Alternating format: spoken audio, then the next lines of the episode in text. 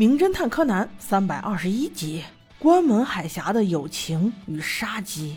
柯南说：“不过叔叔，你真的很有抽奖天分呢。大家都知道了吧？小五郎又又又又中奖了。这次他们中的还是一个旅游项目，一起去关门海峡玩一圈儿。哼哼，你们是骗不了小杰的，这肯定都是导演的安排。”那话说，这个关门海峡是个什么鬼？还可以当做一个景点去看。原来它真的是有与众不同的地方，因为在这个海峡两岸最短的地方只有七百米，全力冲刺的话，五分钟不到就能跑过去。只不过上面是大海，跑是不成了。正说话间，从四面八方投来了异样的目光。谁说跑不过去呀？那海底隧道难道修出来是给人看的吗？四个年轻人走了过来，一个胖哥哥，一个瘦哥哥，外带一个长发姐姐和一个短发姐姐。一问才知道，他们四个是高中同学，老家都是这里的，对关门海峡可是非常的了解。每年他们都会回来这里聚会，感情那可是非常好。那该说不说的，你们四个感情既然这么好，怎么没有组 CP 在一起啊？你还别说，不是小杰姐姐多此一问，原来是有原因的。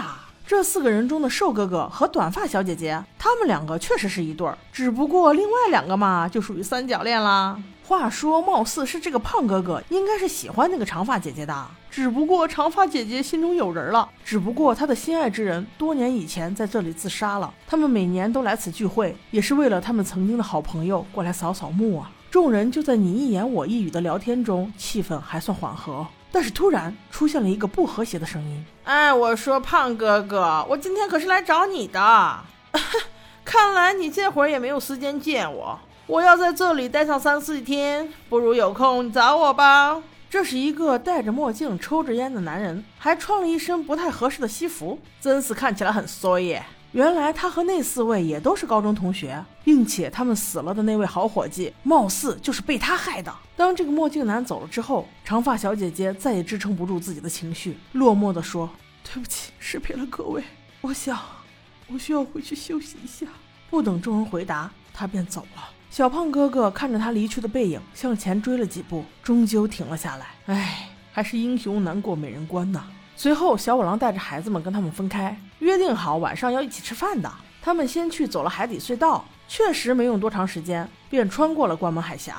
然后他们还去看了关门大桥，还去坐了大大船。最后就到了丰盛的晚餐，大家约在了一个比较好的饭店，可以吃到河豚刺身的哟。哎，虽然我不是太喜欢吃，但是看见毛利小五郎叔叔吃的那么香，想来味道也是不错的吧。大家吃的正嗨，那个墨镜男又来了。哎，我说不是吧？你是带着定位系统吗？怎么在哪儿都能被你找到？一进包厢他就说：“我说小胖啊，下午找你真的是有事情的。我们老板要收购你家公司，你开个价吧。”小胖哥哥当然不卖了。不过此时更激动的是长发小姐姐，她突然站起来说：“难道你来这里就是为了这件事儿？难道你不为我前男友的死内疚吗？他，他可是因你而亡的呀！”这个墨镜男竟然扭头说了一句：“你前男友是谁？”哎呦我的妈！你这句不是找死吗？我都能够预见这集死的肯定是你。